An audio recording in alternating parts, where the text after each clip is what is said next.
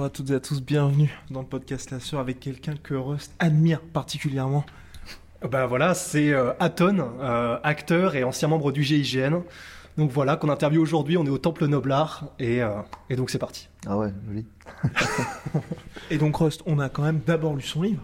Ah bah absolument, bah d'ailleurs que je recommande à tout le monde. Et euh, bah c'est euh, Confession d'un Ops euh, de Philippe B. Et où il raconte bah, toute sa vie euh, en partant de bah, la manière dont il a été un peu élevé, son passage au GIGN, et après euh, vers la fin du coup, euh, la- le début de la carrière d'acteur. Donc ça retrace un petit peu tout son parcours. Et avant de rentrer dans le vif du sujet, est-ce que vous pouvez vous présenter finalement pour celles et ceux qui ignorent qui vous êtes? Alors moi je m'appelle Aton, euh, j'ai 41 ans. J'ai j'ai donc eh oui, écrit un livre euh, GIGN euh, Confession d'un Ops avec euh, Jean-Luc Riva, mon co-auteur, euh, les éditions euh, Nimrod, et euh, bah, qui, qui retrace, bah, comme vous l'avez dit, hein, euh, un parcours de vie. On commence à peu près à l'âge de 7 ans, où on explique un petit peu euh, l'éducation, l'éducation faite euh, principalement par mon père. Alors non pas que ma mère ne m'a pas éduqué, parce qu'elle était présente, mais beaucoup moins. Euh, assez dure, assez spartiate. Et puis ensuite, on, ben, on voit les études, voilà, comment ça s'est passé à l'école avec les quelques déboires. Euh, et puis ensuite, euh, l'arrivée euh, dans l'armée à 19 ans aux premières CPE, et puis ensuite mon intégration au GIGN qui s'est pas fait sans mal. Et aujourd'hui, donc vous êtes acteur, vous êtes de retour à la vie finalement civile, normale. Ouais. Est-ce qu'il y a ce besoin de faire des choses qui sortent de l'ordinaire, comme par exemple ce que vous faites aujourd'hui comme métier également, pour toujours avoir euh, ce côté euh, rester alerte et sortir un peu, être excité aussi quelque part? Mais Je pense, euh, pour être GIGN, déjà, il faut avoir un profil un peu atypique. Alors moi, j'ai un profil très atypique parce que je ne correspondais pas forcément aux critères gendarmerie et aux critères GIGN. Donc, euh, on a besoin quelque part de, de- de- On est des passionnés, dans un premier temps. C'est ça, c'est la passion qui anime, c'est le sens de l'engagement. Pour être prêt à mourir pour des gens qu'on ne connaît pas, finalement, il faut avoir une sacrée motivation, une sacrée détermination qui ne se retrouve pas dans le commun des mortels. Euh, donc, euh, donc c'est vrai qu'après, sorti de là, pas évident, euh, parce qu'à 40 ans, moi pour moi, je- j'estime que c'est après la moitié de ma vie, en étant optimiste. hein. Bah, il faut quelque chose qui me tienne en haleine, et le cinéma en fait était ma première passion. Donc euh, moi je me sens acteur un peu né, en toute humilité, ça, parce que j'ai du cinéma, je peux en faire aussi le week-end avec mes enfants, il n'y a pas de souci. Mais bah, après, ça, c'est les, les gens du cinéma qui en, qui en jugeront. Mais en tout cas, oui, moi, je me sens vraiment euh, cette fibre artiste, mais surtout de passionné. Et de passionné pour mon métier, mon premier métier qui était le GIGN, et mon deuxième métier qui est d'acteur. D'ailleurs, pourquoi en fait Alors parce que vous dites que c'est euh, après euh, avoir vu l'opération en 96 de Marignane du GIGN, 94. 80 excusez-moi, 94, que vous avez su en fait que euh, d'acteurs vous vouliez d'abord, parce que vous, vouliez- vous vous disiez que c'est plutôt vers 40 ans que euh, les acteurs commencent à être connus, surtout films d'action, etc. Vous avez vu les gendarmes du GIGN euh, intervenir à Marignane. Mais qu'est-ce qui a fait que vous avez choisi le GIGN, sachant qu'il y avait ensuite les bérets verts ou qu'il y avait d'autres commandos Qu'est-ce qui a fait que vous vouliez le GIGN particulièrement? Alors déjà à l'époque, en 94, c'est les GIGN qui m'a fait briller vraiment les yeux. Moi, j'avais envie d'être commando, mais plutôt dans les films, parce que les commandos ne communiquaient pas non plus. Mais Maintenant, avec du recul, je me dis qu'effectivement, la communication est super importante euh, pour susciter des vocations. Et en fait, il a fallu attendre quelque part euh, à l'âge de 16 ans, parce que je connaissais pas le GIGN, il a fallu qu'il y ait une intervention spectaculaire, filmée euh, sur l'aéroport de, de, de Marignane, où là j'ai découvert justement cette unité. Ensuite, je me suis renseigné sur ce qu'était euh, ce l'institution, donc la, gendarmerie, et ce qu'était le GIGN. Euh, j'ai trouvé des valeurs qui étaient, euh, qui étaient citées, je m'y retrouvais complètement, le sens de l'engagement, et puis en même temps, c'était, ben, on y faisait du sport, quelque part on avait des missions qui étaient nobles, les missions de la gendarmerie sont nobles, alors les commandos c'est pareil, mais on n'en parlait pas. C'est resté GIGN parce qu'en fait, euh, euh, le GIGN travaillait avec, avec, les, enfin, avec les civils, il y avait toujours des interventions, alors que euh, les forces spéciales, jusqu'avant l'Afghanistan, avant le Mali, avant tout ça, pour avoir, pour avoir été aux premières CP, avoir côtoyé le premier PIMA et différentes unités d'élite de l'armée, ils étaient dans l'entraînement. Il n'y avait pas forcément beaucoup de missions, quoi. Les missions da- datées euh, de l'Algérie et, et, euh, etc. Puis l'Indochine. Donc euh, pour moi, c'était un petit peu abstrait les, forces spéciales. Il y avait beaucoup d'entraînement et moi, je voulais Je voulais de l'intervention, je voulais du concret. Voilà. Donc, euh, le GIGN.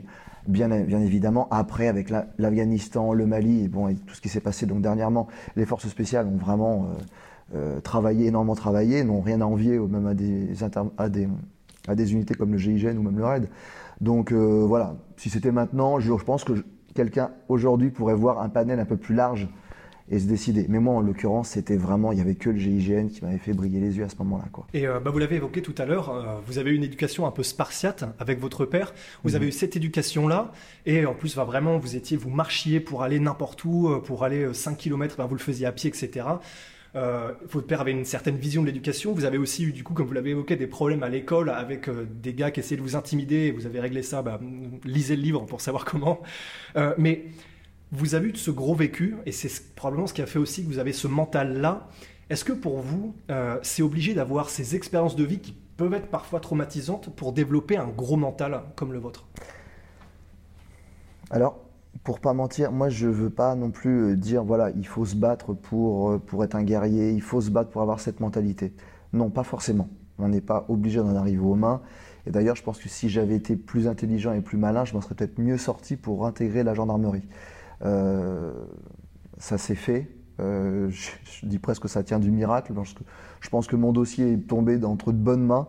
Et il y a eu une main bienveillante qui a dit Ok, vaut mieux peut-être le prendre lui pour pas l'avoir en face de nous un jour. Euh, maintenant, pour intégrer ces types d'unités-là, je pense, et pour bien y vivre, bien s'en sortir aussi, il faut avoir un vécu. Il faut aller au-devant des expériences. Alors quand je dis au-devant des expériences, c'est pas forcément que du conflit, euh, euh, des conflits qu'on va ré- résoudre à coup de poing. C'est aller au-devant des expériences, du conflit, se mettre dans l'inconfort, faire des, des, des être- dans la rusticité. En fait, ce qui s'est passé, moi, pour moi, c'est que je me suis retrouvé souvent euh, seul à marcher, sous la pluie, sous la neige, euh, pas forcément avec euh, l'équipement, pas forcément avec tout ce qu'il fallait. Euh, beaucoup de moments seuls où je me suis beaucoup remis en question. Et je pense que cette no- notion est très importante pour non pas seulement rentrer dans une unité, mais aussi pour bien y vivre et bien en sortir. C'est la remise en question permanente. Et quand on est seul face à soi-même, envers la, nature, la nature est toujours plus forte, se repositionner, se dire qu'on n'est pas, on n'est pas rien, mais on n'est pas non plus, euh, on n'est pas des super-héros, hein, on n'est pas, même euh, petit parfois quand on est enfant, on se, on se projette dans des, dans des, des stars du, euh, cinéma et tout ça, et on se sent la, la force. Et quand la- la nature vous remet, et puis l'environnement, c'est pas que la nature, c'est les rencontres. Aussi, on vous remet un petit peu à votre place. Et moi, ça a été, j'ai pris beaucoup de claques, mais qui ont fait en fait que ben, je me remettais en question et j'ai ré- j'ai réussi à me positionner. Donc, en se repositionnant, on travaille le mental, à se dire, bah, j'existe pas beaucoup, je suis pas vraiment quelqu'un, mais je veux exister, je veux rendre service, je veux montrer ma place. Et en fait, c'est un combat permanent. Et on avance. Et on, a, et on gagne des petits combats qui vont se faire bah, au collège. Alors oui, je me suis battu. Euh, ce qui a fait que bah, j'ai gagné un petit peu en respect, en notoriété, quelque part. Pas du bon côté. Mais, et à l'école, je me démarquais aussi par mes résultats. J'étais pas si mauvais que ça. J'étais plutôt même bon euh, à l'école. Donc en fait, tout ça mis l'un dans l'autre, bah voilà, on se forme, on se crée. Mais pour moi, si j'ai un conseil à donner aux, plus jeunes, c'est vraiment c'est de, d'aller au-devant des choses et de pas être attentiste. De pas dire bah, ça va tomber, ça va arriver, parce que je suis bon, ça va forcément arriver. Non. Non. Puis déjà, être bon, c'est travailler pour être bon. On n'est pas bon. Ça n'arrive pas comme ça. Donc il y a votre vécu, il y a les bagarres à l'école, mais il y a aussi, aujourd'hui vous êtes père de famille, il y a eu le rôle de votre père. Aujourd'hui on voit, que dans, parce que nous sommes un média sportif aussi, on voit les Habib Nurmagomedov, les Michael Jordan, les Sir Williams, à chaque fois, il y a ce père qui les a poussés dès le plus jeune âge Ouais. dans, leur, euh, bah, dans les retranchements les plus euh, intenses finalement. Est-ce que pour vous c'est essentiel ça, d'a- d'avoir un père qui soit peut-être un peu trop dur, mais pour justement pousser l'enfant? Bon, moi, je ne vais pas le cacher, oui, ça m'a très certainement aidé, parce qu'on ne va pas dans l'inconfort euh, de manière naturelle. Naturellement, moi, dans ma partie euh, petite enfance, euh, préadolescence, euh, j'avais pas forcément envie, moi. hein. C'était malgré moi. Quand mon père me disait, bah, tu y vas, bah, tu y vas à pied. ok, et je reviens à pied. Puis après, quand j'ai eu un vélo, non, mais ça paraît rien, mais quand je suis passé de à pied à avoir un vélo, c'était le luxe. Là où je mettais une heure en déplacement à pied, ben, je mettais plus que 15 minutes, 20 minutes. Vous voyez? Et euh, bah, tout, prend, tout prend une importance, on, commence à sentir l'importance des choses. Maintenant, euh, je ne suis pas convaincu que ce soit obligatoire d'avoir un père. Je pense qu'il faut avoir une famille qui soit plutôt bienveillante et qui s'intéresse à ses enfants et qui va, qui va communiquer avec eux et puis essayer de voir, et puis les guider. Mais sans non plus, euh, il faut des contraintes. Après, on est sur un autre livre là avec, euh, je vais pas, spoiler, hein, mais avec euh, Jean- avec Jean-Luc, où on dit justement, on donne le conseil, mais ça c'était un discours des Sith qui disait qu'il fallait commencer par faire son lit le matin. Voilà, pour se respecter.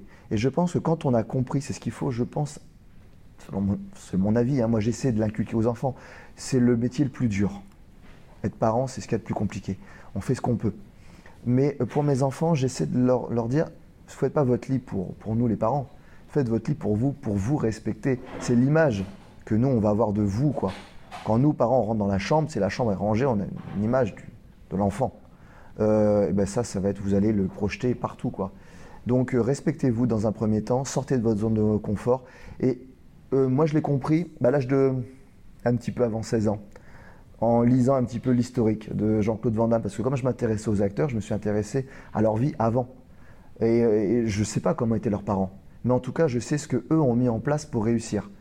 Sylvester Stallone, euh, Arnold Schwarzenegger, Jean-Claude Van Damme, je parle d'eux parce que je me suis vraiment intéressé à leur parcours, se sont vraiment euh, mis dans l'inconfort. Ils sont allés à l'étranger, dans un pays étranger. Bon, Stallone y était.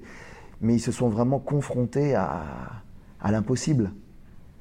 Mais en se disant, mais avec la volonté d'y arriver et surtout, euh, surtout avec cette croyance, disant, mais je peux y arriver.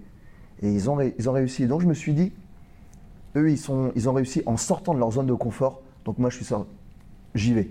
Et c'est pour ça que mon parcours est un petit peu sinueux, parce qu'on se teste. Et, euh, je pense que les jeunes actuellement, il y, a, même, moi je reçois une invite sur les réseaux sociaux, hein, sur Instagram principalement, il y a vraiment cette envie de, se dépasser, de se surpasser et de sortir, parce que les jeunes actuellement ont vraiment euh, beaucoup de, la vie assez confortable au niveau matériel. Attention, hein, je ne dis pas que il y a beaucoup d'incertitudes dans notre monde, plus que nous on en avait avant. Donc c'est beaucoup, c'est assez compliqué de, ce point de vue-là. Maintenant, au niveau matériel, c'est vrai qu'on veut quelque chose, on veut une information, c'est assez facile d'aller là. Mais il faut aller au-devant des choses. Et ça, je pense pas qu'il y ait vraiment besoin d'avoir des parents. Si on a des parents bienveillants et qui laissent la liberté de faire les choses et de se planter, c'est surtout ça, c'est la liberté de se planter. Et puis d'être derrière pour peut-être rattraper un petit peu le coup. Donc, euh, il y a des parents bienveillants, ouais, mais ça, on ne les choisit pas. hein. Et euh, bah, du coup, on est un média sportif, hein, euh, Guillaume, et il y a un passage dans ton livre. Alors, euh, de toute façon, moi, ça m'a vraiment, ça m'a fait marrer à vraiment plusieurs moments de ce, passage-là. Quand vous êtes au GIGN et vous allez à un moment donné faire un stage sport de combat chez les Lettons à l'unité Oméga. Et est-ce que vous pouvez nous en parler un tout petit peu sans donner trop de détails Parce que c'est vraiment, faut le lire dans le bouquin, mais au partir du moment où vous arrivez et jusqu'à la boîte de nuit, vous testez les méthodes d'intervention. Est-ce que, C'était vous pas voulu. est-ce que vous pouvez nous en parler un petit peu plus euh, sans trop dévoiler de détails Ouais, alors ce qui s'est passé, c'est qu'en fait, euh, au GIGN, on, on est, on est très ouvert sur, euh, sur tout, tout ce qui se fait dans le monde. On essaie de, récol- de récolter le meilleur. Et, euh, et il y avait une proposition donc d'un séminaire sport de combat en Lettonie. Donc le mail arrive et moi je porte volontaire avec un ami, euh, Christophe, euh, qui est sport de combat, mais lui plutôt au sol et moi plutôt pied-point. Et euh, on discute avec Christophe, on dit ce serait bien d'aller là-bas. Nous, on s'attendait en fait à arriver dans un séminaire où il y aurait différentes unités étrangères, qu'on allait peut-être monter un peu sur le ring, mais qu'on allait surtout échanger, voir des techniques d'interpellation, etc., etc. Et en fait, quand on arrive, on prend l'avion, et quand on arrive le soir, donc on est accueilli par un laiton, une armoire à glace, très impressionnant, le gars, et, euh, et on dit, bah voilà, bah, nous, nous, les Français, les petits Français, on est là. Et euh, bah, les autres, il y a qui alors? Ah, dit, mais vous êtes les seuls. On dit, ah bon? Ok, et comment ça va se passer? Ah, ben demain, on met les gants, euh, on a notre un champion du monde de, MMA, alors c'était du free fight à l'époque, combat libre, qui est là, qui avait participé à l'UFC, enfin je sais plus trop, le mec était vraiment très, très coté. hein. Et il dit, ben voilà, vous vous allez rencontrer pour se jauger un petit peu, et on se regarde avec les softs, on dit, ok. Donc on est les seuls, et là, en fait, clairement, ils veulent tester le GIGN, quoi. Donc, nous, GIGN, la force doit, rester au GIGN. On doit montrer que voilà, on est donc, bah, on, s'arme de courage. Euh, on passe une nuit d'hôtel très, bien reçue et le matin, en fait, on arrive et là, on voit ce, grizzly, quoi. Le mec euh, énorme, poilu de partout, avec beaucoup d'eczéma sur le corps. Ça, c'était pour le sol, c'était pas forcément agréable pour Christophe. hein. On le dit dans le livre, on l'explique. On fait un petit trait d'humour là-dessus, quoi. Et, euh, et là, bah, il me monte sur le ring et euh, je dis à Christophe, je dis bon, bah, je commence. hein. Il me dit bah vas-y. Il dit courage. il dit essouffle-le au maximum, fatigue-le au maximum, parce qu'il dit après je crois que c'est à moi et, euh, et ça va être dur. Et effectivement, bah, moi je mets tout ce que j'ai en boxe. Alors j'avais un niveau en boxe, mais à 19 ans j'étais vice-champion de France euh, junior en full contact. Après j'avais été aspiré par euh, Dominique Valera. euh, j'ai eu l'occasion de faire quelques entraînements à l'équipe de France. Donc j'avais un niveau mais euh, il le fallait pour, pour combattre le Grizzly là. Donc euh, bah, j'ai réussi à tenir la, tenir la face, j'en ai pris des bons, j'en ai donné des bons. Quand je suis allé voir Christophe après, je lui dis, il me dit écoute, euh, le GIGN est là. J'ai dit t'as été bien sur le pied-point, il n'y a pas de souci. Ben, je dis bah maintenant à toi, je suis avec toi. Et, euh, il a combattu, il a été au sol, il a été vaillant. Euh, il s'est pas fait soumettre, mais il était temps que ça s'arrête quoi, parce que le gars avait un cardio de fou par rapport à, nous. C'était un vrai, combattant euh, sportif. Nous, on est des combattants de terrain, donc pas les mêmes contraintes, pas la même endurance forcément et pas les mêmes objectifs. Mais les laitons sont venus nous voir, ils ont dit bon, le GIGN, vous avez quand même notre respect quoi. et on a dit bah, ils ont envoyé les deux plus mauvais hein, en sport de combat. hein. Euh, tous les autres là-bas, ils sont à un niveau. Il n'y avait plus que nous en fait en magasin. Donc c'était sympa, c'était une super expérience. Et donc vous êtes pratiquant d'arts martiaux. Est-ce qu'il y a des personnalités dans ces disciplines qui vous ont inspiré ou qui vous ont marqué? Euh, alors, on, on a fait venir, oui, bah, moi j'ai moi, j'ai Tyson, Mike Tyson en, en boxe, euh, euh, Mohamed Ali, euh, c'est voilà, c'est des personnes moi, qui m'ont vraiment. euh, après, après il y a d'autres noms en, en boxe taille, c'était la, la machine de l'enfer. les- voilà, Ramon Dekers qui, qui m'a- qui m'impressionnait beaucoup par sa détermination. quand il montait sur le ring, on sentait déjà, avant même qu'il ait balancé le pre- premier coup, que l'adversaire était mort. L'issue, elle était, elle était décidée d'avance, mais comme Tyson. En fait, moi, j'ai beaucoup puisé aussi ma motivation dans ces, dans ces personnages-là. Euh, parce que rentrer au GIGN, c'est aussi monter sur le ring, à un moment donné, sur les tests d'agressivité. Et puis sur les épreuves, on est face à soi-même et on doit tout donner, comme sur un ring en fait. Et, euh, et là, moi, c'est des gens qui m'ont vraiment, vraiment inspiré. Après, j'ai eu la chance, en étant euh, responsable de la cellule sport de combat, de faire venir certaines personnes. On a Aurélien Duarte qui est venu, qui est venu chez nous. Il y a aussi en jiu-jitsu brésilien Patrick Bitan.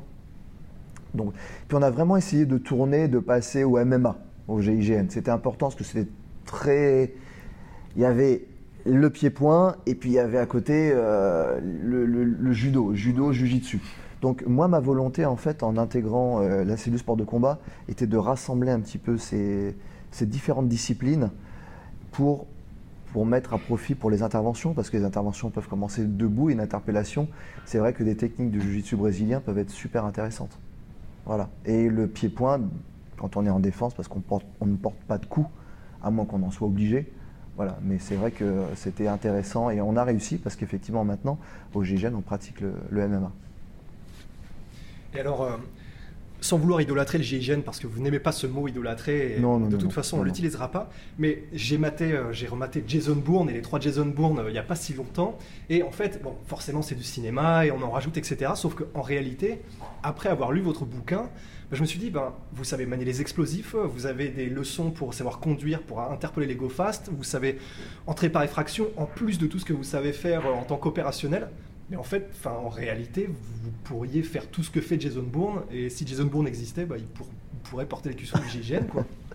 Ah mais Jason Bourne, il faudrait qu'il passe les tests et puis on verrait. Peut-être qu'il mériterait de rentrer, de rentrer à l'unité. Bon, je pense pas que c'est- son, objectif. Mais euh, oui, bah oui, c'est un, petit peu ça. Un opérationnel, euh, en plus euh, au GIGN, c'est vrai que les opérationnels ont la polyvalence. Ce qui ne se fait pas dans toutes les unités opérationnelles du monde. Euh, C'est-à-dire qu'ils sont aussi bien tireurs d'élite que euh, sensibilisés aux explosifs.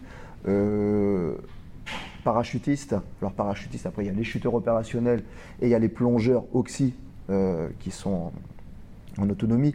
Mais on a tous, on touche tous à tout. Donc ça c'est très rare. Donc ça fait un petit peu des, oui, des Jason Bourne, ouais, il y en a, c'est un peu le GIGN. Mais je, je l'avais vu un peu moi avant de, sur mon plan de bataille de ma vie. À 16 ans, euh, quand euh, où je voulais être acteur et que la tendance s'est inversée pour le GIGN, je me suis dit voilà, ben, je vais faire le GIGN et puis euh, je vais le faire pour de vrai. Et ensuite, ça me donnera du crédit pour le cinéma, pour le faire pour de faux. Et effectivement, je suis appelé de temps en temps pour faire du conseil technique, mais c'est pas ce qui m'intéresse. Moi, ce qui m'intéresse, c'est de rendre crédible un personnage par des gestes qui sont, ben, qui sont tellement drillés, tellement répétés, qui ont, qui ont été faits en mission réelle, que ben, ça, ça coule. Ça coule, c'est évident. Moi, une arme dans les mains, c'est c'est le prolongement de mon bras, quoi. Là, je l'ai plus. Je me sens un peu nu, quoi. Et Justement, je voulais vous poser cette question par rapport à ça. Vous avez connu le réel, la réalité, et là, vous devez le faire pour de faux. Mhm. Est-ce que c'est pas plus compliqué finalement de le faire pour de faux et de rendre ça crédible? Alors, ce qui est compliqué, c'est que parfois, en fait, il faut, euh, il faut revivre certaines choses. Alors, je ne vais pas parler du syndrome post-traumatique ou choses comme ça, mais euh, il y a certaines missions qu'il ne faut pas se leurrer. hein. Euh, les hommes de l'unité sont forts psychologiquement, physiquement, mais euh, on vit quand même des traumatismes. Il y a quand même des, choses qu'on vit qui ne sont pas forcément très naturelles. Donc on a les capacités pour s'en remettre, certains parfois avec de l'aide, et puis même déjà en étant ensemble, permet de discuter, de se remettre de certaines choses. Mais pour le cinéma, c'est très bien. C'est très bien parce que quand on me met en situation de difficile, de soit de prise d'otage, ou je vais être un petit peu, alors pas forcément euh, tourné vers les forces de l'ordre ou vers les unités d'intervention, mais je vais arriver à puiser un peu dans ce passé, dans certaines choses, des émotions qui sont encore euh, très présentes. Donc euh, pour moi, c'est un gros bagage émotionnel, et puis en même temps, bah, ça sort très naturellement, quoi, parce que j'ai pas vraiment de pudeur, parce que je pense que le cinéma, j'ai voulu faire avant, c'est toujours été en moi, donc euh, voilà. Mais, euh, mais ça facilite un peu les choses, moi je pense. Et comment vous expliquez cette fascination pour tout cet univers D'où vous venez finalement aujourd'hui que vous jouez en, en faux? La, fascine- ma- la Euh, fa- la fascination du public, du grand public. Ah, du public, bah, c'est quelque chose qui n'est pas forcément très accessible. Euh, le, GIGN et toutes les unités d'élite ne communiquent pas beaucoup. C'est pour ça qu'il y a un gros engouement quelque part sur alors ma personne. Attention, hein. moi je ne veux pas attirer la lumière euh, que sur moi par rapport au GIGN. Moi, si je l'attire sur moi, c'est dire bah, vous voyez ce que je suis, ce que j'ai subi ou ce que j'ai vécu de difficile, de compliqué. Eux, ils sont. Eux, ils sont encore dedans. Donc, euh, toute l'admiration, la fascination que vous avez, donnez-leur à eux, parce que moi, je suis retraité, c'est terminé. Moi, je suis acteur. Donc, je veux, je veux des entrées, moi, maintenant. Je veux qu'on aille me voir au cinéma. Mais quelque part, la fascination, elle, est parce que oui, très peu communiquent, très peu parlent. Euh, moi, je suis content de le faire, en fait. Je suis content de susciter des vocations, parce que maintenant, on peut, on peut le dire clairement, j'ai suscité beaucoup de vocations. Euh, c'est peut-être difficilement quantifiable, mais moi, je le vois sur les réseaux. Euh, ça leur donne. Il y a beaucoup de personnes du coup qui se présentent et ça permet bah, de prendre les meilleurs et d'avoir du choix euh, pour les unités. Après, la fascination, elle est parce que bah, justement, il y a quand même un service, il y a une grosse utilité de ces unités. Et moi, je veux pas qu'on parle seulement que du GIGN. Euh, moi, je suis issu GIGN, donc je parle de ce que je connais. Maintenant, il y a des unités que je ne connais pas parce que je, les connais de réputation, mais je n'y ai pas ser- servi. Mais il y en a dans la police. Je pense au RAID, je pense à la BRI, je pense à différentes unités qu'on connaît moins. Euh, en gendarmerie, euh, il y a d'autres unités d'intervention euh, d'un niveau moindre qui, intervient en deuxième, sur un deuxième cycle. Euh, et puis il y a les forces spéciales. Voilà. Alors, euh, ces gens-là ne se retrouvent peut-être pas forcément en moi parce que je suis atypique. Et puis tout le monde, ils n'ont pas forcément tous la vocation de devenir acteur.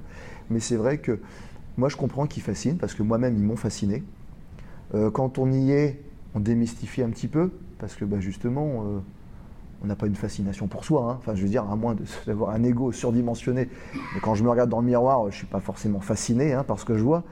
Euh, bah, mais par contre, quand on prend du recul et quand on quitte l'unité, moi, quand j'ai quitté en faisant mon pot de départ, je les ai eus face à moi. Euh, tous ces hommes en bleu, hein, ca- cagoulés, qu'on ne voit pas. La fascination est revenue. Et je me suis dit, bah, maintenant, c'est à eux de combattre. et je sais malheureusement ce qu'ils ont à combattre. Et euh, bah, j'ai quand même cette forme de fascination qui, revient quelque part. Et je l'ai pour euh, l'ensemble. Je suis pas cul, moi. hein.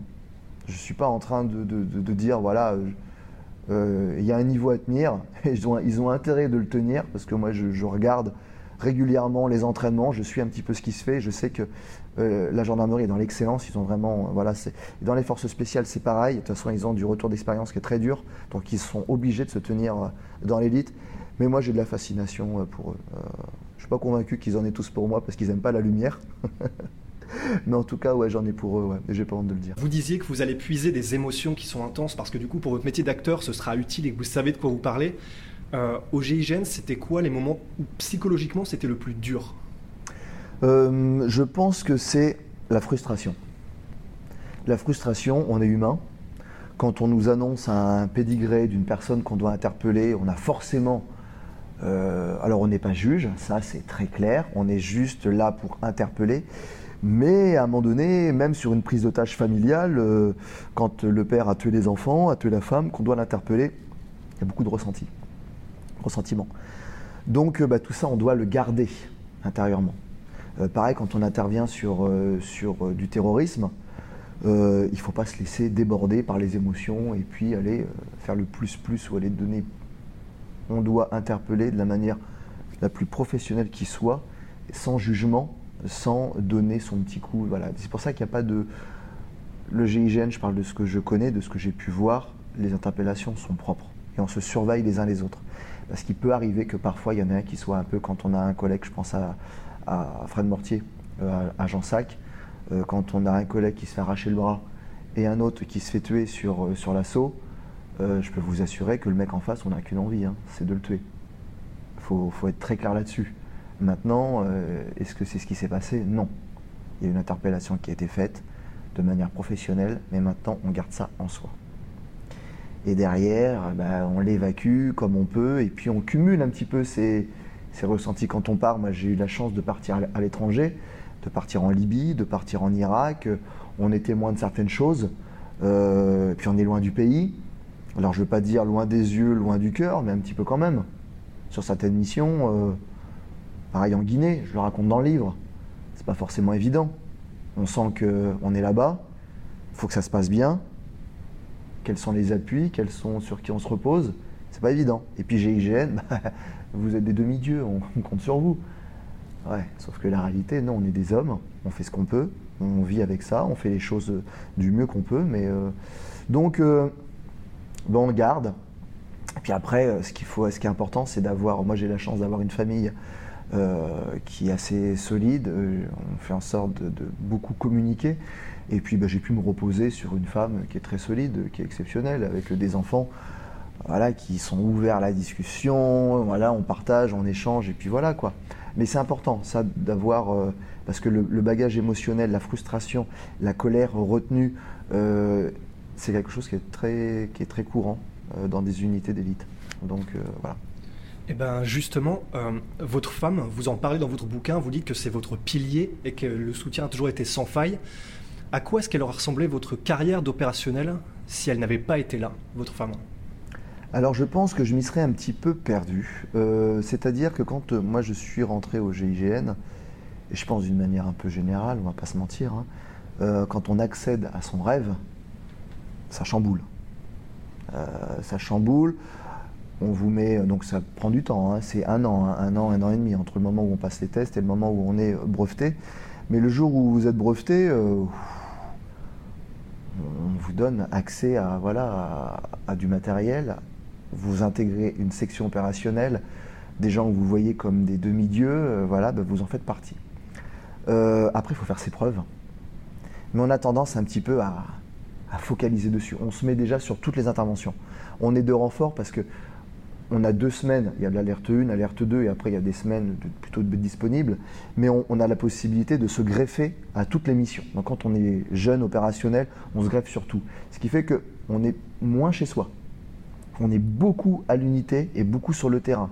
Donc à un moment donné, on perd un petit peu ses repères. On vit, on mange, on dort, GIGN. Et à un moment donné, quand on parle avec des extérieurs, ah, on voit l'ampleur que, ça a, la fascination du GIGN. Et ça peut, ça peut troubler. Moi, j'ai pas peur de le dire, hein, je dis à un moment donné, ça m'a troublé. C'est-à-dire que je roulais euh, aussi bien pour les interventions, je me rendais aux interventions avec les collègues, on roulait à 200. Et quand j'étais en famille, ben, je roulais à 200 aussi, parce que bah, pourquoi, pourquoi je roulerais moins vite? De toute façon, je suis GIGN, et puis voilà. Si je maîtrise en allant en intervention, je maîtrise autant avec euh, perso. Mais c'est pas ça. Il faut savoir se repositionner. Et c'est pour ça qu'à un moment donné, je l'explique hein, dans le livre, il a fallu que je prenne beaucoup de recul là-dessus. Parce qu'à un moment donné, le, citron, il peut. Alors je dis pas que c'est le cas pour tout le monde, hein, mais moi je suis rentré jeune, et ça a été le cas pour moi. J'ai eu à un moment donné, euh, et puis j'ai eu pas mal d'interventions qui se sont très bien passées, euh, où j'étais porté un petit peu en triomphe, et ça c'est dangereux.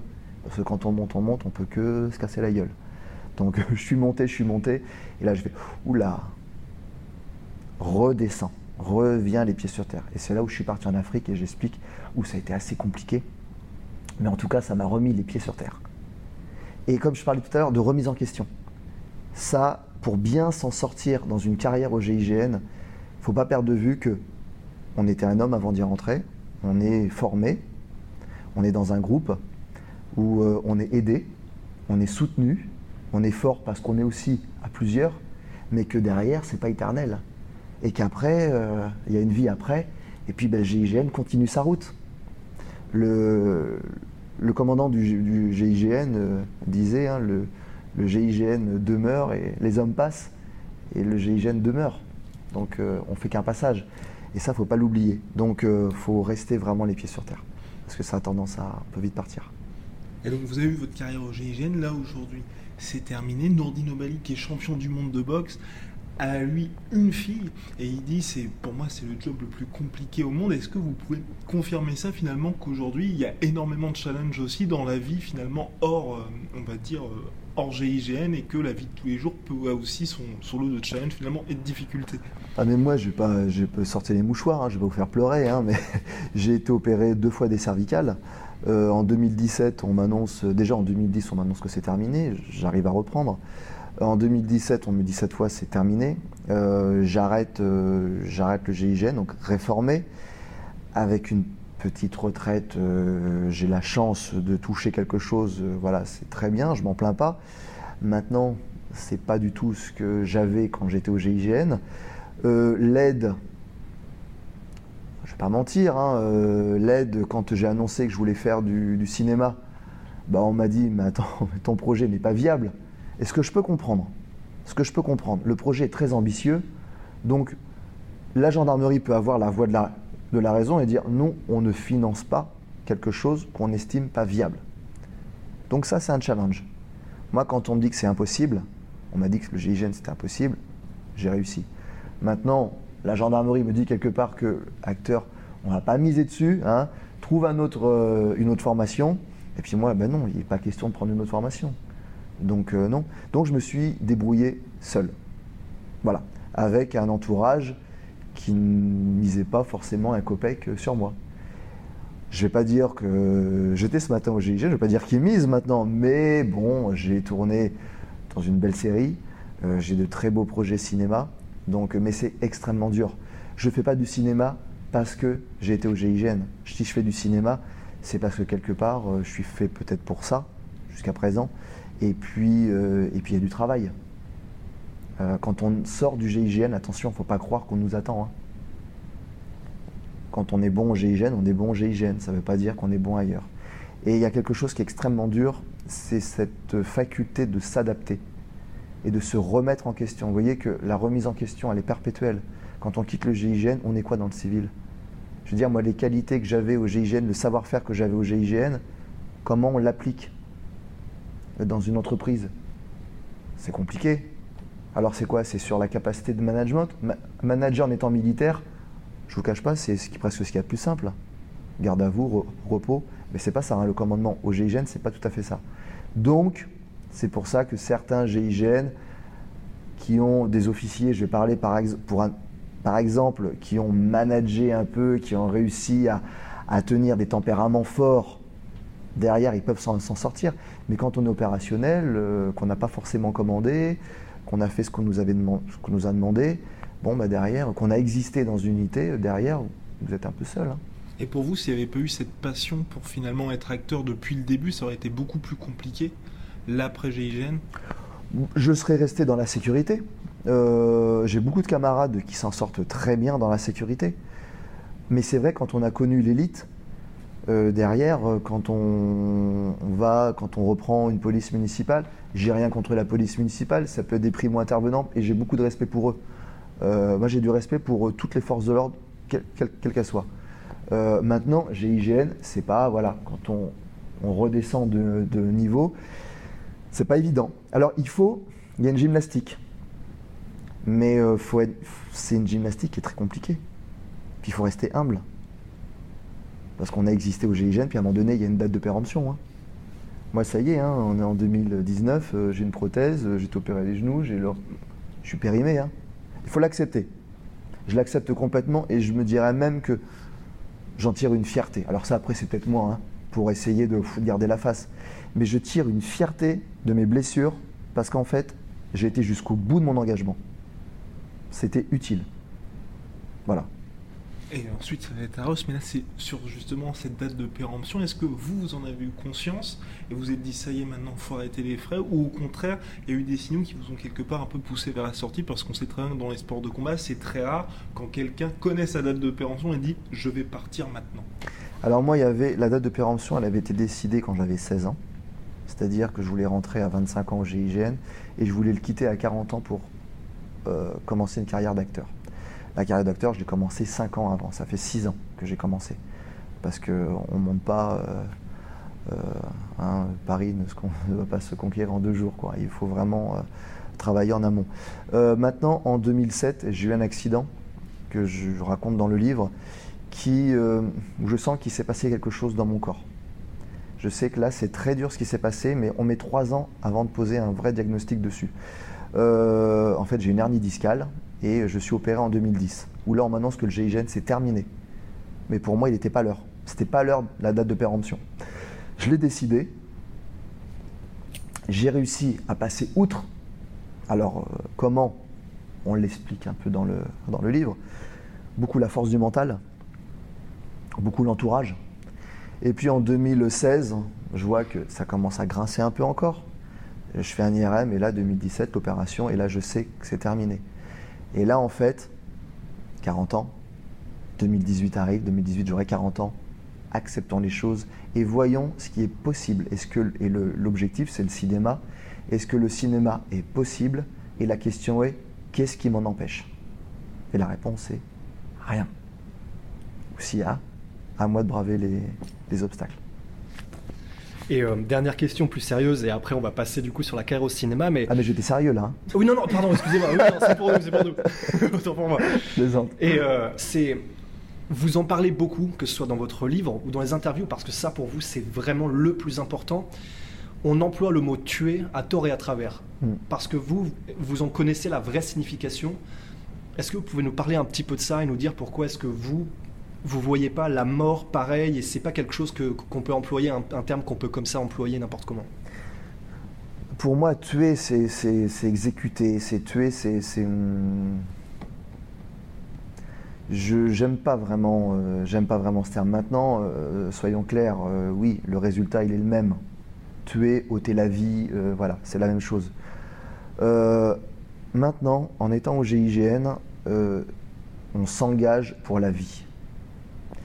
Si il arrive qu'on doit donner la mort, tuer, ôter la vie, c'est parce qu'on a épuisé toutes les possibilités de négociation, de diversion, de ci, de ça, de technique d'interpellation, et qu'il n'y a plus aucune possibilité. J'ai eu à le faire, je, je l'assume, il n'est pas question de se débiner non plus. Voilà, je l'ai fait. Euh, les ordres tombent, on évalue la situation. Et puis ce qu'il y a, c'est qu'en face, il faut qu'ils assument aussi. Quelqu'un qui s'élève contre, euh, contre la France, contre la population, euh, contre, contre la gendarmerie ou contre le GIGN, il va falloir savoir que ça va aller jusqu'au bout. Que nous, on est prêt à aller jusqu'au bout. Moi, j'étais prêt à aller jusqu'au bout. Maintenant, c'est terminé, je suis dans autre chose. Euh, mais euh, on le fait parce qu'on n'a pas le choix. Parce qu'on a justement ce, profond respect de la vie et cette connaissance. Quand on risque sa vie et que parfois ça passe à ça, et qu'on rentre chez soi le soir et qu'on se dit waouh, on le dit pas forcément à sa famille, mais qu'on voit sa femme évoluer, ses enfants jouer, tout ça, on se dit la vie, ça n'a pas de prix quoi. Donc euh, on connaît la valeur parce que ça passe à côté souvent. Donc euh, quand on va pour faire l'acte, on a beaucoup de respect et en même temps on a beaucoup de détermination parce qu'on se dit bah voilà de toute façon si on enlève cette vie c'est pour en sauver d'autres. Donc on met dans la balance en fait. Mais c'est extrêmement dur. Hein. Donc vous êtes maintenant acteur. Aton, euh, c'est votre nom d'acteur. Euh, passer du coup du milieu des forces spéciales au milieu du cinéma, ça ça pas été compliqué déjà au niveau des mentalités parce que c'est quand même ça doit être le jour et la nuit au niveau des mentalités des gens que vous que vous rencontrez. Euh, ça a pas été trop dur au niveau des valeurs tout ça? Si parce que en fait je vais un petit peu à l'encontre de des, valeurs de ce qu'on alors ce qu'on qualifie mais très mal d'humilité, c'est-à-dire que quelqu'un qui sort des forces spéciales, qui sort d'unité d'intervention et qui rentre dans la lumière, ça peut être pris pour un manque d'humilité, parce qu'il cherche la gloire. C'est pas du tout ça. Moi, la reconnaissance, je l'ai cherchée, parce qu'on en a tous besoin, quand j'étais en unité. Je l'ai trouvée parfois, parfois je ne l'ai pas trouvée. Je la cherchais et je la cherche encore, à certains moments, pour certaines missions. Euh, c'est comme ça. Maintenant, il ne faut pas se tromper de, ces deux carrières complètement différentes. Moi, forcément, oui, je rentre dans la lumière, donc ça choque beaucoup les forces spéciales, les gens d'unité spéciale, parce qu'ils ne se reconnaissent pas sur quelqu'un qui se met en lumière. Voilà, parce que c'est des gens en général qui sont humbles, mais ça ne veut pas dire que moi je ne le suis pas, hein, que je ne fais pas preuve d'humilité, parce que j'ai pleinement conscience de ce que je suis physiquement, mentalement et tout ça. Et il euh, n'y a pas de gloire ou de machin à aller chercher, non, euh, pas du tout. Mais je comprends qu'ils aient du mal à se retrouver en moi. Donc du coup, ça les perturbe. Alors ils me soutiennent. Certains me soutiennent. Ils disent on est derrière toi, mais en même temps, ouais, t'es pas vraiment. Mais j'étais atypique déjà à l'unité. Avant même à l'école, j'étais atypique. Donc j'ai toujours été un peu en marge. Et puis dans le milieu du cinéma, ils ont tendance, ils sont dans le cliché. Force spéciale, quand j'arrive sur un plateau, ok, euh, ouais, ouais, toi t'es ancien militaire, hein, ouais. Donc, donc tu vois les choses comme ça, tu vas nous la jouer, euh, gros bourrin. Euh, non. je suis capable de subtilité. J'espère. Euh, donc, et puis de finesse. Et puis de, faire carrément autre chose. Donc pour moi, c'est très très compliqué parce que je suis pas forcément, je suis un peu métissé quoi dans l'histoire hein, entre les forces spéciales euh, qui me reconnaissent plus vraiment et qui me soutiennent, mais en même temps très sur la retenue, est-ce que je comprends? Et en même temps, le cinéma qui. Ah bah, est-ce qu'on a besoin vraiment d'un acteur euh, force spéciale? Le mec, il a 40 balais. Qu'est-ce qu'il qu a fait avant Est-ce que vraiment ça va nous servir? Conseiller technique Oui, oui, ah bah oui, bien sûr. J'ai un passé avec. Euh, non, moi je suis acteur. Moi, je suis. Je, mon premier rêve, c'était euh, acteur. Hein. En fait, j'ai toujours été acteur. Au GIGN, j'ai joué, hein, j'ai joué un rôle. Hein. non, non, j'y ai travaillé et je, je, je, sors la tête haute. Donc vous avez connu des situations à l'intensité extrême. Est-ce qu'au cinéma aujourd'hui vous retrouvez ça aussi? Est-ce qu'il y a des performances qui vous impressionnent ou au contraire vous des moments où vous êtes dans votre, au cours de votre carrière d'acteur où là vous avez retrouvé ça? Complètement, complètement. Et c'est pour ça que je m'y sens bien. Moi je me sens bien sur un plateau quand je suis sur un plateau de tournage, en ayant bien travaillé mon texte avant, en maîtrisant bien les mots, en ayant parlé avec le réalisateur avant, savoir bien où il veut, quel est son message, si c'est en adéquation aussi avec le mien, parce qu'on fait parler le corps. Euh, il faut qu'on soit sur la même longueur d'onde, que le diapason soit bien accordé, on accorde les violons. Et puis là, en fait, je lâche les watts. Et qu'est-ce que je vais lâcher? C'est mes émotions que j'ai pu avoir, pas seulement au GIGN, hein, parce que des émotions, moi, j'ai pas vécu qu'à travers le GIGN, mais c'est bien avant et puis en parallèle du GIGN. Donc toutes ces émotions un petit peu enfouies. Et euh, ben, je pense être un homme d'engagement. Donc quand je m'engage dans un film, dans un projet, c'est que quelque part le message, il est, il est là. Donc quand je suis sur le plateau, je prends énormément de plaisir à faire vivre mon personnage et pas à 100% mais à 300%.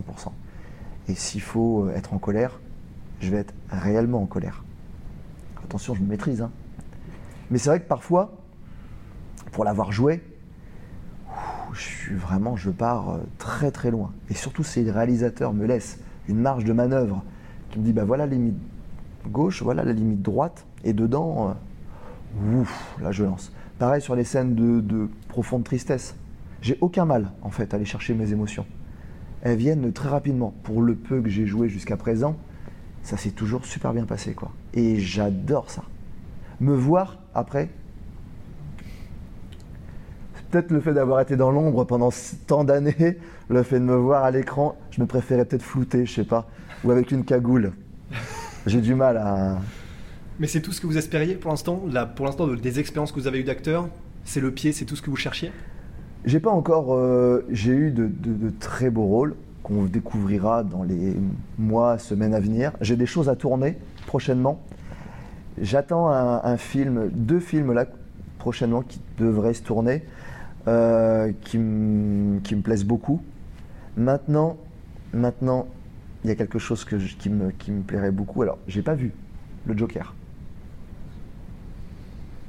Mais avec le panel, parle pas de, de bagage émotionnel que j'ai, le, le vécu, parce que je suis allé beaucoup au-devant.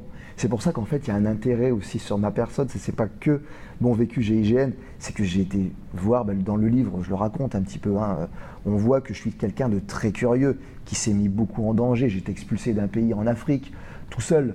Euh, je me suis mis dans des situations euh, vraiment enfin, très particulières. Et en fait, j'ai besoin d'extérioriser.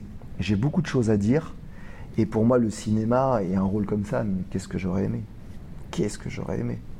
Mais là, ça pourrait être possible pour la suite ou au contraire, est-ce que vous êtes pour l'instant cantonné au rôle un petit peu de brut Non, non, non, non. J'ai la chance de, croiser des personnes qui me qui me laissent justement jouer euh, père de famille, qui me voient bon père de famille, qui me voient sur des rôles bon, de boxeur. Alors oui, on peut vraiment m'y retrouver. Ou euh, non, il y a un petit peu de tout quand même. Je peux pas. J'ai pris 15 kilos pour un teaser, hein, pour un film, 15 kilos de gras. Je ressemblais pas du tout à un opérationnel du, GIGN. Hein. Il y a une photo même dans le, dans le livre. Euh, j'ai un gros bide, j'ai une calvitie. Euh, et à l'époque, euh, j'étais sur la fin GIGN, j'étais en reconversion, on avait tourné ça. J'y étais encore. Les collègues, quand ils m'ont vu, ils se dit Mais tu, ça va? Je dis Oui, oui, pas très bien psychologiquement en ce moment, mais ça va. on tient le coup. Donc, euh, ouais, ouais, non, je, non, non, je vois que les, les, propositions commencent à être un petit peu dans des, dans des rôles, même parfois un peu barrés, quoi. Et, plus c'est barré, plus j'aime. Je pense que vous l'avez compris. Et alors là, petite question un petit peu originale, mais vous avez euh, ces gars que vous avez un petit peu regardés dans les films, les Stallone, les Schwarzenegger et tout ça. Vous devez partir en mission, mais c'est une mission en binôme. Vous avez le choix de prendre l'un des gars, soit Schwarzenegger dans Predator, Stallone dans Rocky ou Rambo, vous prenez qui? Van Damme, Bruce Lee? Clint Eastwood aussi. Clint Eastwood, ah oui, important. Mais c'est horrible comme choix, mais parce que je les adore tous. Bah, je prends les Expandables. Non, non, non, non. Si j'ai un, dans la durée quelqu'un qui me fascine au plus haut point, j'ai vu un de ses films dernièrement, c'est euh, Sylvester Stallone parce qu'il a été. Euh, c'est quelqu'un qu'en fait, il respire la, joie de vivre. Le, le, mec, il, est il s'assume complètement. Il est resté humble. Des échos que j'ai, parce que maintenant, à, côtoyer un peu le milieu du cinéma, j'ai quelques échos, certains acteurs, tous, hein, tous, c'est des gens qui sont brillants. J'ai rencontré Vandamme. Quel kiff, quel kiff. Moi, je, et je reste fasciné par quelqu'un comme ça. C'est il m'impressionnera, mais quoi qu'il fasse, quoi qu'il dise, et je le comprends, sur tout ce qu'il dit. Non, mais c'est. Il y a des gens qui ne comprennent pas, mais moi je le comprends. Alors oui, il y a des excès, il les reconnaît ces, excès. Il a eu des excès. Stallone a été beaucoup plus, euh, voilà, il est resté sur sa ligne de conduite. Alors c'est peut-être pas forcément l'acteur au niveau des émotions qui va plus me toucher, mais en tout cas, c'est quelqu'un qui m'a vraiment servi de modèle. Si j'ai le physique que j'ai eu très tôt, c'est grâce à des gens comme ça D'ailleurs, c'est ce que j'ai dit à Jean-Claude Van Damme. Je lui dis, tu sais, euh, Jean-Claude, t'es comme ça, c'est très compliqué. hein. Je dis, euh, vous savez pas à quel point tout ce que j'ai pu faire grâce à vous, donc le côté physique, mon intégration en gendarmerie, c'est grâce à des gens comme ça. Et puis en même temps, parce que pour trouver la motivation pour s'entraîner à la salle, on la cherche pas, il n'y avait pas de modèle vraiment, il y avait Marignane, mais les mecs sous la cagoule et tout ça. Donc il fallait aller puiser la force dans ce qu'on disait dans, des Tyson, dans des, super-héros qu'on voyait à la télé. Et c'est cette image, moi, ces références-là qui m'aidaient pour mon objectif. Et, euh, et Stallone, et aujourd'hui, si j'ai encore ce physique-là, c'est parce qu'en fait, je reste un grand gamin qui rêve encore devant. J'ai regardé le dernier Rambo, j'étais là, putain, mec, le message est clair. Faites pas chier, quoi. putain. Et, et en fait, c'est, euh, je pense qu'il y a un gros besoin parce que ces, acteurs-là commencent un peu à, vieillir. Euh, et actuellement, putain, j'ai du mal à trouver. euh, J'en cherche, hein. Je, je me compare pas. N'y a pas de comparaison à avoir. Moi, je, chacun fait son chemin. Je ne compare pas Schwarzenegger à Stallone. Pour moi, tous, ils sont. les mets sur, un, sur le podium, quoi. J'ai pas envie d'être eux. J'ai envie d'être moi, à tonnes. Euh, mais actuellement, dans le paysage, j'aimerais euh, tourner un film avec. euh, faire un Expandable en français, peut-être, je sais pas, avec des acteurs putain, qu'on qu'on veut, quoi. Alors, il y en a, mais on est un peu dans le registre euh, comédie en ce moment et euh, j'aimerais bien un peu d'action, quoi. Et comment vous expliquez ça que finalement on a l'impression qu'aujourd'hui le type d'acteur purement euh, action old school, faites pas chier, c'est euh, bah, My Way or The Highway, ça disparaisse alors que fi- le- les films marchent toujours autant? Mais parce qu'il y a un besoin. Mais il n'y a que pas de next gen, c'est ça qui est un peu bizarre. Mais non, mais parce que je sais pas. euh, ça- en ce moment, on est quand même entre de politiquement correct. On, a du mal à se positionner. Il faut que ce soit. On prend pas, on prend pas position. Ah, Moi, ça a toujours été un peu mon côté atypique. hein. Je me suis souvent pris la tête avec, euh, mes chefs. euh. J'ai eu beaucoup de respect pour tous mes chefs. Mais à un moment donné, je me suis toujours pris la tête avec eux parce que justement, je prenais position, j'avais besoin de chercher à, à comprendre. Je suis un passionné. Je m'engage. Je m'engage si le message il est clair, si le, combat il est noble. Euh, dans le cinéma, je ne vois pas vraiment de message clair qui sort un petit peu du lot. Le message de Rambo, euh, il est très clair. hein, euh, je veux dire, il a voulu mettre un peu en, avant, en valeur, des vétérans du Vietnam qui rentraient et qui étaient pris pour, des mecs qui valaient rien. Valaient rien. Le syndrome post-traumatique, on n'en parlait pas forcément à l'époque, mais c'est Rambo. Le mec, il, vit la guerre et, là, il a donné une place. Il a donné de, l'importance à ces gens-là. À l'heure actuelle, euh, il y en a beaucoup d'anciens militaires. Alors, il y aurait des films. Les Américains, eux, rendent hommage à leurs vétérans. En France, on en a beaucoup. Il y a eu beaucoup de blessés. Énormément de gens qui sont ben, réformés, mis sur la touche. Il y a des associations. Moi, je suis le parrain d'une association, hein, la, la, la Team SEAL, c'est les Bleuets de France, où euh, ben, on travaille pour ces gens-là. C'est-à-dire que ben, c'est des associations qui vont récolter des fonds et qui vont faire en sorte qu'ils aient un peu plus que ce que ben, l'armée, ce que l'État français propose. Et dans le cinéma, je sais pas, les réalisateurs, alors qu'il y a tout. T'es conscient de ce que ça apporte, d'avoir un gros mental, parce que ça t'a aidé toute ta vie. Euh, c'est comme ça que tu as été élevé au début aussi. Maintenant, tu as des enfants. Comment est-ce qu'on fait pour inculquer un gros mental à un enfant sans le traumatiser Euh, eh bien, c'est, ça se fait au quotidien. Ça se fait au quotidien, c'est-à-dire que moi, mes enfants, on est, euh, on est une famille, ils doivent participer à tout. C'est-à-dire que c'est mettre la table, c'est faire le ménage, c'est, c'est, euh, faire le lit le matin, c'est, euh, c'est aider maman quand papa n'est pas là. Euh, par exemple, pour donner un exemple, hein, je, leur ai, euh, je leur ai acheté des vélos, ils ont tout l'équipement de pluie, ils ont la lampe, devant, la lampe derrière.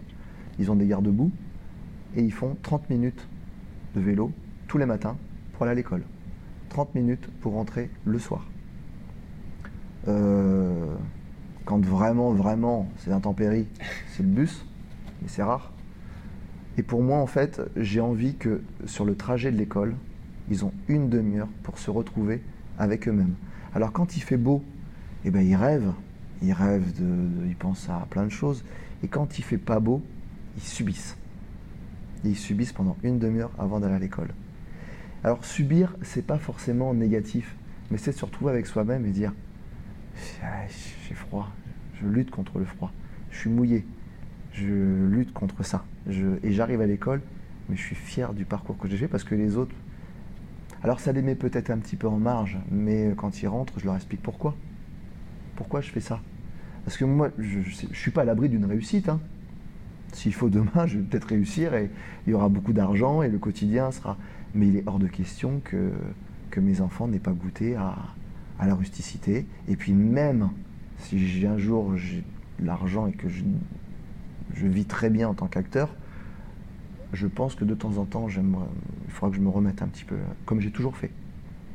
Quand je suis parti en Afrique, je vivais très bien. J'avais un bon salaire, j'étais dans le confort.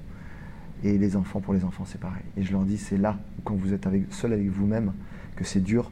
C'est là où vous apprenez énormément. Et c'est en train, je suis en train de vous armer pour le reste. Après, quand ils arrivent, je, je vais les sécher, je vais m'occuper d'eux, voilà. Je vais les plaindre parfois un petit peu, pas trop. Et puis on se projette. Pour l'instant, ils savent pas trop ce qu'ils veulent faire. Moi, je les force pas. Moi, ce que je leur demande, c'est d'être euh, en paix avec eux-mêmes, d'être bien, de s'assumer, qu'ils aient un look. Alors parfois, il y a mes gamins, ils ont tout. C'est un peu des artistes. Je pense que voilà, les chiens font pas des chats. Euh, moi, j'ai ayez le look que vous voulez.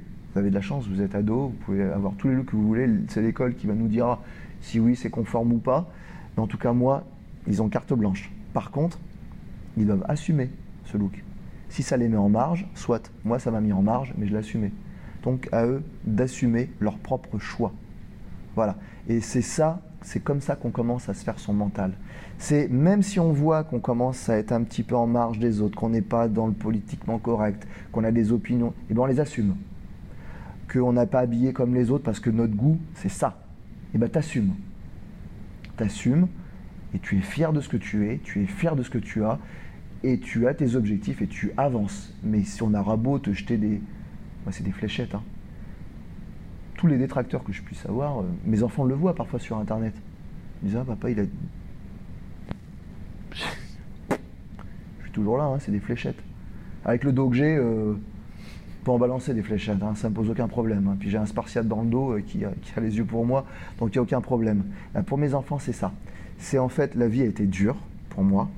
Elle est dure encore actuellement, parce que je ne suis pas forcément, comme disais tout à l'heure, je suis pas forcément reconnu par mes pères de mon métier d'avant. Je ne suis pas forcément reconnu par mes pères de métier actuel. Je suis un peu, c'est à moi de faire mes preuves, mais je suis dans mes pompes, hein, et je suis bien dans mes pompes. Et il est hors de question que je me de me corrompre dans des choses qui sont, pas, qui sont pas les miennes. Donc je demande à mes enfants de s'assumer pleinement, et c'est ce, que, c'est ce que je dis un peu à, mon, à ma communauté, un peu sur Internet. Moi, je ne suis pas un gourou, je ne suis pas un exemple. Je partage, je fais un partage d'expérience. Mais en tout cas, moi, si je suis bien actuellement, si j'ai réussi là où je veux réussir, c'est parce que je, je suis clair avec moi-même. Et quand on vient face à moi, je suis clair avec les gens qui sont en face que ça plaise ou non. Après, j'assume. Alors parfois, euh, parfois c'est dur d'assumer, mais euh, c'est comme ça. Et vous direz qu'aujourd'hui, votre plus grand défi, ce serait justement de réussir à être accepté des deux côtés oh, Ça, c'est une utopie. Je ne serai jamais accepté euh, des deux côtés. Non, faut pas, faut, faut pas être plus royaliste que le roi. moi, à partir du moment où je suis accepté par le réalisateur qui m'emploie et les producteurs et qui me disent, ben voilà, nous on a ce message-là, on t'accepte tel que tu es, tel, que le personnage que tu nous proposes nous convient, et que je suis accepté comme ça avec le film, après il marche ou il marche pas, en tout cas moi je vais m'éclater à le faire, je vais tout donner, je vais donner 300% dans le film. Après derrière, euh, d'être accepté ou non, moi je vais dire, euh, moi je m'accepte tel que je suis, ma femme m'accepte tel que je suis, mes enfants m'acceptent tel que je suis. Euh, si le public aime, eh ben, j'ai envie de dire, tant mieux. Si le public n'aime pas, ben, c'est simple. Hein change de chaîne. Enfin, je veux dire, euh, je vais pas me dénaturer, quoi. Ça, c'est un truc qui est très clair. Je vais pas me dénaturer. Une dernière question, mon cher Rust. ou c'est terminé? Eh bien, c'est terminé. Merci beaucoup à Ah, toi mais pour je suis ouvert encore, dites-moi. On pourrait passer la journée. hein. Mais oui, mais bon. Bah ouais, bah en Oui. tout cas, merci, Merci. pour tout infiniment. Bah, merci à vous, merci de m'avoir accueilli euh, dans un bel endroit, merci pour m'avoir fait confiance, pareil, pour cette interview sur votre, euh, sur votre chaîne, et puis euh, finance avec grand plaisir.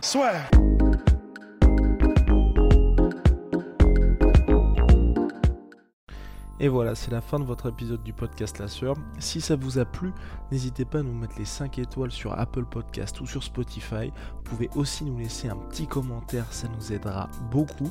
Et si vous voulez aller plus loin avec nous, vous tapez La Sueur sur toutes les plateformes ou sur les réseaux sociaux, vous nous trouverez. Et là, vous nous écoutez très certainement en audio. On est aussi en vidéo sur YouTube, mais également sur Snapchat. Là encore, vous tapez La et on sera là. Merci de votre fidélité et à très vite pour de nouvelles aventures.